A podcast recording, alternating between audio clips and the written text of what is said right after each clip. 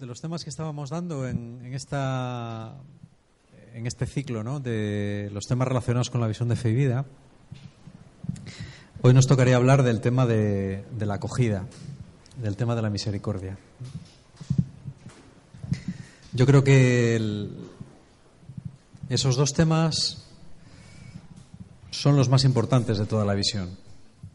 Si es verdad que otros como pues, eh, la modernidad, eh, la unidad, eh, la evangelización, el acompañamiento, cosas de las que hemos hablado ya, de algunas, de otras no, ¿no? Son temas muy importantes. El tema más importante de todos, yo creo que el tema que está más en la raíz de lo que es la, la visión de la comunidad y de lo que es la misión de la comunidad, es el tema de la acogida y de la misericordia y de la consolación. En la lectura fundacional de, del libro de Isaías, que leía el primer día, cuando hacíamos la, un poco el resumen ¿no? de, todo lo que es nuestra visión, pues esa lectura habla de eso, no habla de otra cosa. Habla de, de una persona ungida por el Señor para llevar a aquellos que están abatidos y que están mal y que están tristes y que están solos, llevarles una palabra de consuelo eh, y una palabra de esperanza y una palabra de, de visión de futuro. Decir, bueno, la vida no, no termina en lo que tú estás pasando, no hay más, hay más delante de ti. Yo creo que esa es eh, la lectura fundacional de la comunidad y yo creo que es la lectura fundacional porque en el fondo es el punto más importante. ¿eh? Yo creo que es el punto más importante del Evangelio en sí, en realidad. El, el Evangelio yo creo que es eh, básicamente una, una noticia bastante, bastante sencilla, una buena noticia, que es la posibilidad o la capacidad de acoger a un Dios que nos acoge y que nos perdona y hacer nosotros lo mismo. Prácticamente el Evangelio se reduce a esas dos cosas. ¿no? Yo pienso que cuando hablamos de acoger, cuando hablamos de consolar, siempre nos encontramos con el misterio del otro, con el misterio de, de la otra persona. Y es curioso porque el otro es, es una cuestión ambigua con respecto a nosotros. ¿no? Los otros son los que nos ayudan, los que nos animan, y por otro lado los que nos fastidian y los que nos limitan. No sé, yo pensaba esta tarde que quizás esto viene de, de, de nuestros ancestros, cuando al principio tenían que luchar por, por el agua, tenían que luchar por la caza, tenían que luchar por el territorio, y los otros eran sus enemigos. Pero los otros también eran los que cazaban contigo, eran los que te defendían y eran los que muchas veces te ayudaban cuando tú estabas herido, ¿no? Hoy sabemos, por ejemplo, que hubo neandertales, eh, solemos considerarlos muy primitivos, aunque yo creo que no lo eran tanto, ¿no? Que vivieron 10 años con lesiones muy importantes, alimentados y cuidados por su grupo. O sea que en nosotros queda esta ambivalencia con respecto al otro. El que está al lado es alguien que me ayuda y que me potencia, pero también es alguien que me limita y que me ataca. Y todos nosotros llevamos esa ambivalencia dentro. Y el Evangelio sabe de esa ambivalencia. La ley intentaba solucionar esa relación con los otros de una manera estricta. La ley judía era muy estricta. Tenía 613 mandamientos que fundamentalmente eh, trataban de cómo relacionarse con Dios y de cómo relacionarse con los demás. Y estaba todo perfectamente legislado. Prácticamente había un mandamiento para cada cosa. Cómo tenías que casarte, cómo tenías que dar limosna, cómo tenías que tratar a tus esclavos, a los extranjeros, a tus siervos, a tu prójimo. Estaba todo muy regulado. Y esa ley eh, a veces tenía cosas que eran muy duras. Jesús llega a decir, por la dureza de vuestros corazones, Moisés os permitió, por ejemplo, repudiar a vuestras mujeres, que era algo que la ley permitía. Pero yo os digo, en adelante no va a ser así. Jesús trastoca esa ley. Trastoca esa ley de, la justicia estricta a tiralíneas, ¿no? Decir, bueno, esto es así, esto es así, esto es así, y el que se salga de aquí sea anatema ¿eh? o oma, y instaura una ley más difícil, que es la ley del amor, de la aceptación y de la misericordia, y que empieza por el mandamiento más incomprensible de todos, que es amar a los enemigos. Nunca nadie de esa manera había dicho que había que amar a los enemigos. Porque el enemigo, en todo el Antiguo Testamento, si leéis cualquier salmo, bueno, los salmos son una imprecación contra los enemigos. ¿eh? Se pide a Dios que castigue al enemigo, y de una manera a veces tremenda, ¿no? Pero Jesús cambia eso. Dice, no, no, es que incluso a los enemigos tenéis que amarlos. Teniendo en cuenta que el amor que se nos pide en la palabra de Dios nunca es un amor de sentimientos, porque el amor de sentimientos es imposible. A un enemigo no lo puedes querer. A alguien que te cae mal, te cae mal.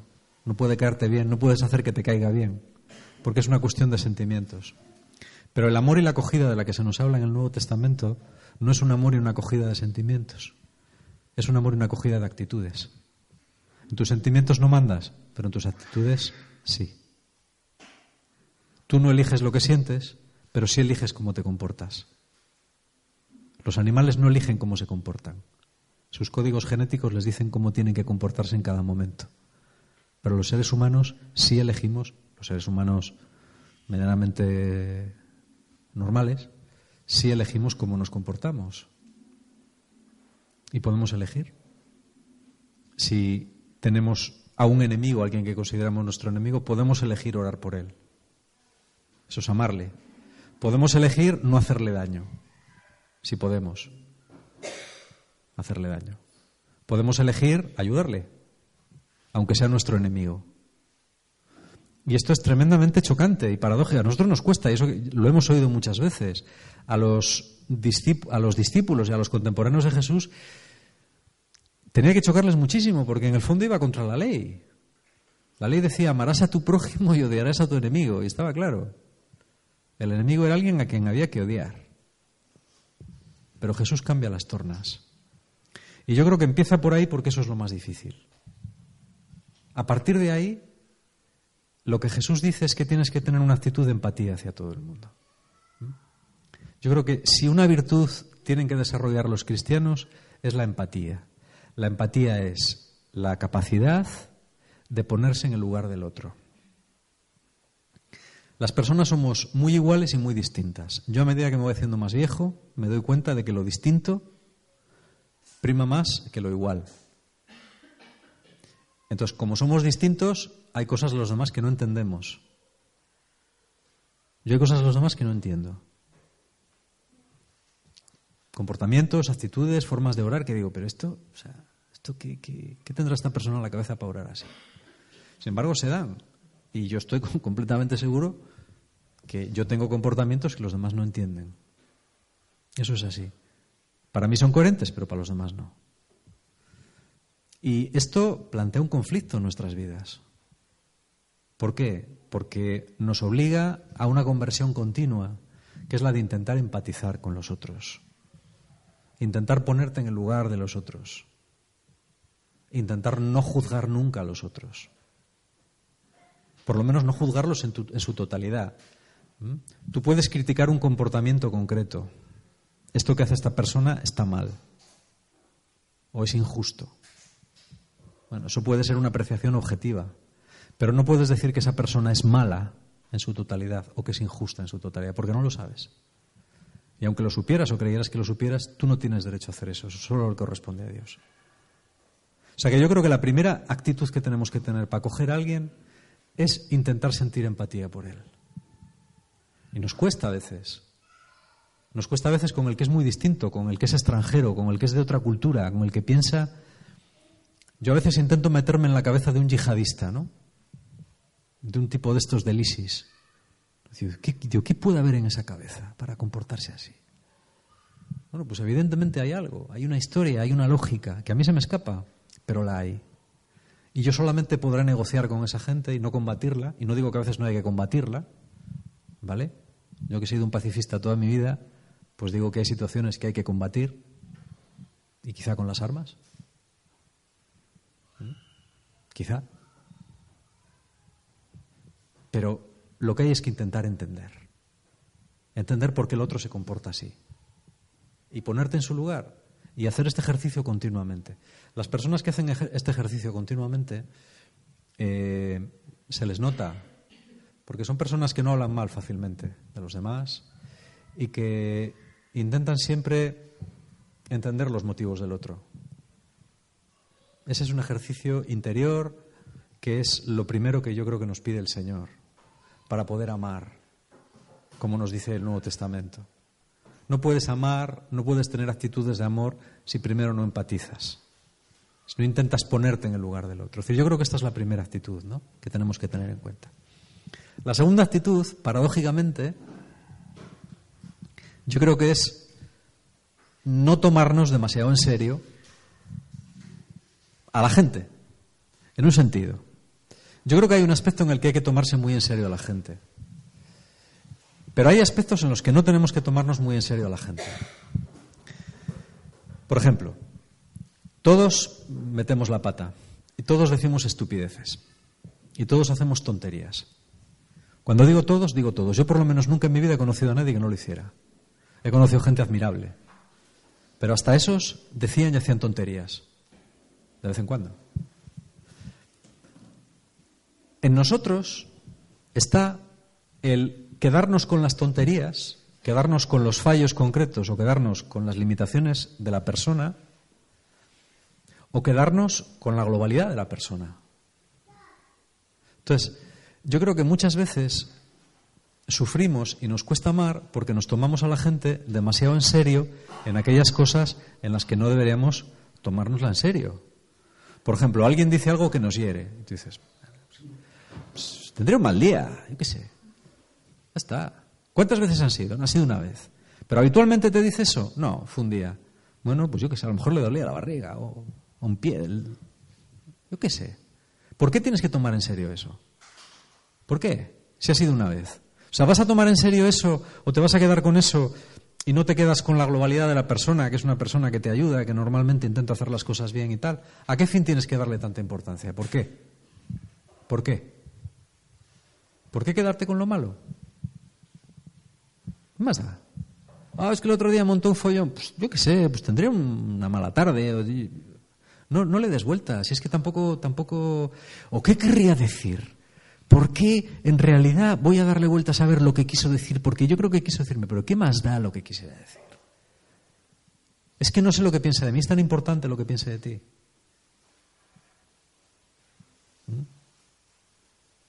Solamente es importante lo que piensan de ti dos personas, Dios y tú. Eso es lo importante. Dios y tú. Preocúpate por lo que piensa Dios de ti y preocúpate por lo que piensas tú de ti. Porque esos son los dos criterios que te van a juzgar. El día del juicio final no te va a juzgar el criterio de los demás. Te va a juzgar tu propio juicio sobre ti mismo y el juicio de Dios. Nada más. Los demás no te van a juzgar, no te van a afectar. Así que no te preocupes que cuando te mueras, lo que los demás hayan opinado de ti va a ser bastante irrelevante. Si el día que crucificaron a Jesús se hubiera hecho una encuesta acerca de Jesús, incluidos sus propios discípulos, no creo que hubiera probado. Jesús el Señor. Así que nosotros tampoco tenemos que aspirar a aprobar ninguna encuesta de nadie, más que la de nuestra conciencia y la de Dios. Por eso yo creo que una, una, parte de poder amar a los demás es no tomarnos demasiado en serio muchas cosas de los demás. No merece la pena. Porque muchos de nuestros comportamientos, de nuestras actitudes, de las cosas que decimos y que hacemos, muchas veces son irrelevantes. O sea, las hacemos porque estamos de mal humor, las hacemos porque estamos cansados, las hacemos porque justo llegamos en el peor momento y alguien nos manda a tomar vientos. Y podemos estar dos años lamiéndonos las heridas y pensando que lo que dijo, no sé qué, no sé cuántos, porque lo dijo, porque tú lo dijiste, porque pensaste, porque al final es todo mentira. Son todo paranoias que tenemos. Y es darle vueltas a algo que no tiene la más mínima importancia, que es irrelevante. ¿Vale? Yo pienso que hay muchas cosas que un cristiano no se puede permitir, porque el cristianismo es exigente. Pero sobre todo, sobre todo, hay una que un cristiano no se puede permitir, o hay un defecto que un cristiano no se puede permitir. Ser susceptible. Ese defecto no nos lo podemos permitir ser susceptibles. ¿Vale? porque, porque no merece la pena, porque no hay tiempo, porque hay cosas mucho más importantes que hacer que escudriñar lo que alguien dijo o las intenciones de alguien que de todas formas nunca las vas a saber. ¿Tú qué crees que quiso decir? Pues yo qué sé qué quiso decir. ¿Importa tanto lo que quiso decir? Pues si quiere decírtelo claramente ya te lo dirá. Y si no te lo vuelve a decir, pues es que no era importante, ya está. ¿Para qué darle más vueltas? ¿Eh? Ay, es que me dijo una cosa que me ha herido. Bueno, te ha herido. ¿Y de quién es la culpa? ¿De él o tuya? Porque a mí hay cosas que dice gente que no me hieren y otras cosas que dice gente y que sí me hieren. Entonces, ¿quién decide la gente que me puede hacer daño y la gente que no me puede hacer daño? ¿No soy yo? ¿Quién es? Esto, hay que pensarlo porque te ayuda mucho. O sea, yo hay veces, a mí esto me ha quitado muchos quebraderos de cabeza. Cuando dices, es que alguien ha dicho no sé qué, pues pensará algo. ¿Y, qué más da lo que piense? Pues si lo piensa, pues que lo piense, ¿qué vas a hacer? ¿Eso te va a afectar a ti en algo? Tú lo que tienes que hacer es lo que tienes que hacer. Y lo que tienes que hacer es. Déjale, déjale. Eh, yo creo que lo, que lo que tenemos que hacer es simplemente intentar acoger al otro. Hacer lo que puedas por el otro. Lo que puedas. Yo pienso que lo mínimo que una persona merece es una, sonrisa. Yo una sonrisa no se la niego a nadie, a nadie. Ni a mis hijos, ni a la persona que peor me caiga del mundo. Tampoco hay gente que me caiga muy mal, pero bueno. ¿eh? Hasta la gente que me parece más sosa o menos, procuro saludarla con una sonrisa. Eso lo merece todo el mundo. A partir de ahí, lo que a cada uno le puedas dar. Hay gente a la que podrás darle más, gente a la que podrás darle menos, ¿eh? pero yo creo que acoger, es eso. Y luego consolar al que puedas consolar. Consolar al que puedas consolar. Son muchas las oportunidades que en nuestro día a día, en nuestra vida, se nos presentan para echar una mano a alguien. ¿Eh? Desde sonreírle, que ya es algo, hasta, bueno, pues, pues darle una palmadita cuando pasas, ¿no? Eso lo hago mucho con mis alumnos. Yo tengo la costumbre, mis alumnos tengo la suerte de que entran en un aula, entonces ellos entran y salen. Cuando ellos salen, siempre me pongo en la puerta y les voy dando, como hacen los entrenadores, Siempre, ¿eh? una palmada cada uno, siempre, y a cada una. ¿eh? Es una costumbre que tengo y ellos ya lo saben y es eh, una cosa totalmente natural, ¿no? O una caricia o lo que sea. ¿Vale? Muchos de ellos me chocan la mano por el pasillo cuando, cuando nos cruzamos, hacen así, sobre todo los más pequeños. Bueno, eso es una forma de, expresar empatía con los demás, una forma muy primitiva, los animales también lo hacen. Y yo creo que es bueno. En el deporte se hace mucho, estos rituales del deporte, ¿no? Por ejemplo, cuando alguien va a tirar tiros libres en baloncesto, tal, de ponerse todos a hacer así, hacerle, ¿no? Ir tocando la mano, que a veces es cansino, ¿no? Decir, jo, ha tirado y tiene que tocar la mano a los, a cuatro del equipo, ¿no? De los cinco que están, tocar la mano a los otros cuatro. ¿eh? Y volver a tirar otra vez. Son rituales que están muy estudiados y que son importantes. ¿Por qué? Porque favorecen la unidad del grupo. Es una forma eh, no verbal de decir, bueno, estamos contigo, somos parte de lo mismo, estamos juntos en esto. Eso es importante. esos pequeños gestos, eh, yo, procuro mm, dar mucha importancia al lenguaje no verbal, porque es muy importante, es, absolutamente relevante cómo muestras tu cuerpo y tu cara y tus manos y tu actitud hacia los otros. A veces Dios no nos pide más. Eh, como, como decías antes, no sé quién, pues bueno, como decía nuestra santa patrona, ¿no? Pues a veces lo único que puedes hacer por la gente es un pequeño acto de misericordia, un pequeño acto de caridad. Ella a veces, pues lo que hacía era ponerse en el lavadero, ¿no? en el lugar donde hacía más calor. Cuando lavaban con los hábitos, pues donde, donde hacía más calor, donde la salpicaban más, que alguien tiene que ponerse ahí, pues se ponía ella. Decía, bueno, no es un gran sacrificio, no es algo que nadie note, pero es algo que yo hago por amor a mis hermanas. O aquella que, monja famosa, ¿no? que, que le caía mal, bueno, pues intentar tener gestos de amor hacia ella especiales, de forma que esa monja un día le dijo que porque la prefería entre todas las demás, cuando era justo al revés, ¿no? Era la que peor le caía. Eso no es ser hipócrita. El hipócrita es el que te engaña para, para, para hacerte daño. Eso es una actitud de amor. Una actitud, no un sentimiento, ¿vale? Yo creo que la acogida también tiene sus límites. Eh, a mí siempre me llama mucho la atención cuando Jean Vanier fundó la comunidad de l'Ars. La empezó con dos personas, dos discapacitados. la tercera persona que entró en su comunidad la tuvo que echar. A la tercera persona. Y es que a veces la acogida tiene límites. Y nuestra acogida también tiene límites.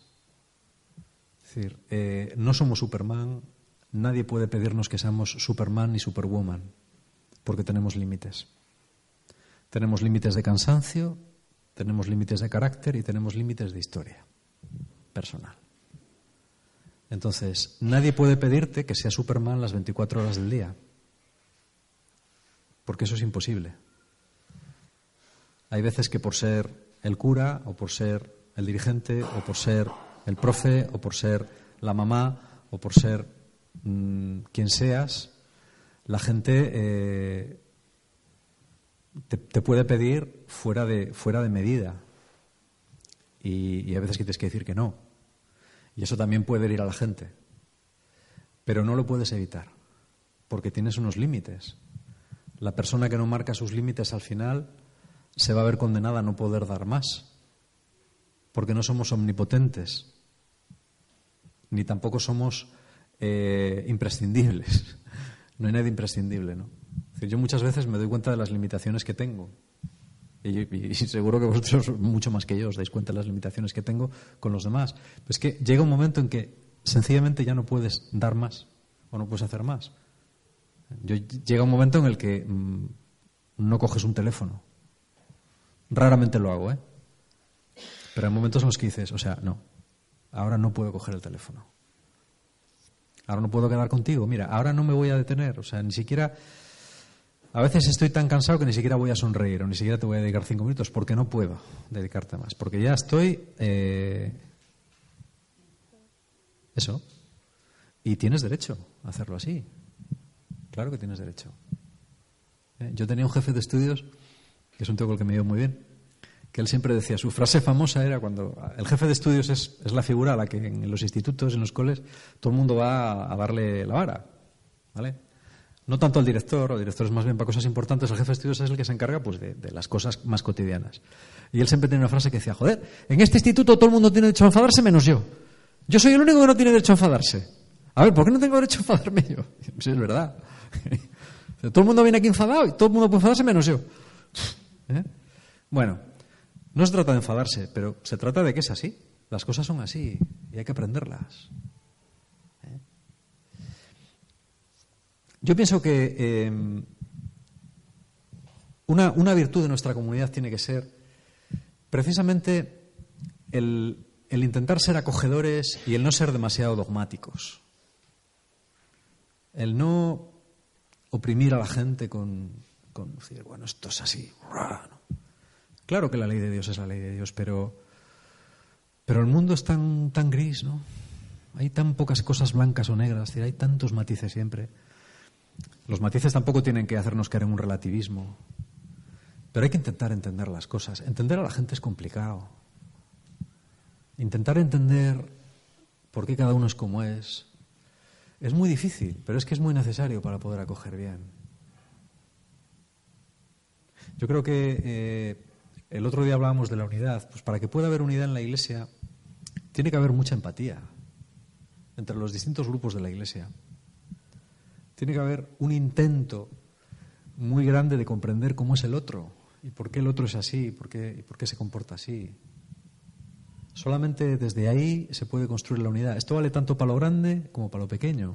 Vale tanto para el tú a tú como para las relaciones, por ejemplo, entre las comunidades entre las distintas facciones, las distintas tribus del catolicismo, ¿no? como dice un sociólogo, que somos unas cuantas. Yo creo que ese tiene que ser un carisma de la comunidad. ¿eh? el de acoger, acoger al diferente y tener siempre una actitud de esperanza con los demás. Lo peor, lo peor es cuando uno pierde la esperanza en la gente. ¿Eh? Hay una frase de Sartre que es terrorífica, es de las frases más terroríficas que se ha dicho nunca. ¿eh? Él la decía en francés, l'autre c'est l'enfer. El otro es el infierno. Eso es tremendo. Esa manera de ver las cosas es terrible. Eso a una escala lleva al aislamiento y al odio, a una escala mayor lleva a la guerra y a la destrucción total del otro, porque el otro es todo el mal. Y hay que destruirle. Ya ni siquiera puedes dialogar con él. La única solución es aniquilarle. ¿Vale? Eso es lo que hay que evitar a toda costa. O condenarle, o excomulgarle. Cuando excomulgas a alguien en tu corazón o en la iglesia, es que reconoces que con esa persona ya no puedes hacer nada, ya no tienes. Ya has tirado la toalla con él, no puedes con él. No digo que a veces no hay que hacerlo, a veces hay que hacerlo, ¿eh? Pero, ojo, yo creo que tiene que ser un recurso siempre, ¿no? Yo a veces pienso que todos tenemos un pequeño inquisidor dentro que quiere excomulgar y que quiere anatematizar y condenar y marginar a los que no piensan como tú, no te cuestionan, no te interrogan, no te fastidian de alguna manera. ¿no? Yo también, ¿eh? yo, vamos, yo he exagerado. Pero hay que intentar darse cuenta de eso y darse cuenta de que el Señor nos llama a dar un paso más, a entender, aceptar. Yo creo que ese es un carisma importante de fe y vida. Yo no sé qué tal lo hacemos. Yo creo que no, no se nos da mal. No se nos da mal. Yo pienso que una comunidad para que sea auténtica tiene que ser muy variada, muy variopinta, ¿no? Tiene que haber gente guay, tiene que haber gente friki. ¿Quiénes son los guay? ¿Quiénes son los frikis? Ah, esa es otra pregunta muy importante. ¿eh? Tiene que haber de todo. Y está bien que sea así, porque una comunidad en la que solamente hay gente de un tipo, de una clase social, de un ambiente sociocultural, a mí no me da muy buena espina. Yo creo que eso es un defecto. Una comunidad tiene que ser un poco como el mundo, ¿no? Y es así. Es así. Eh, pues nada más. Yo tengo nada más que decir.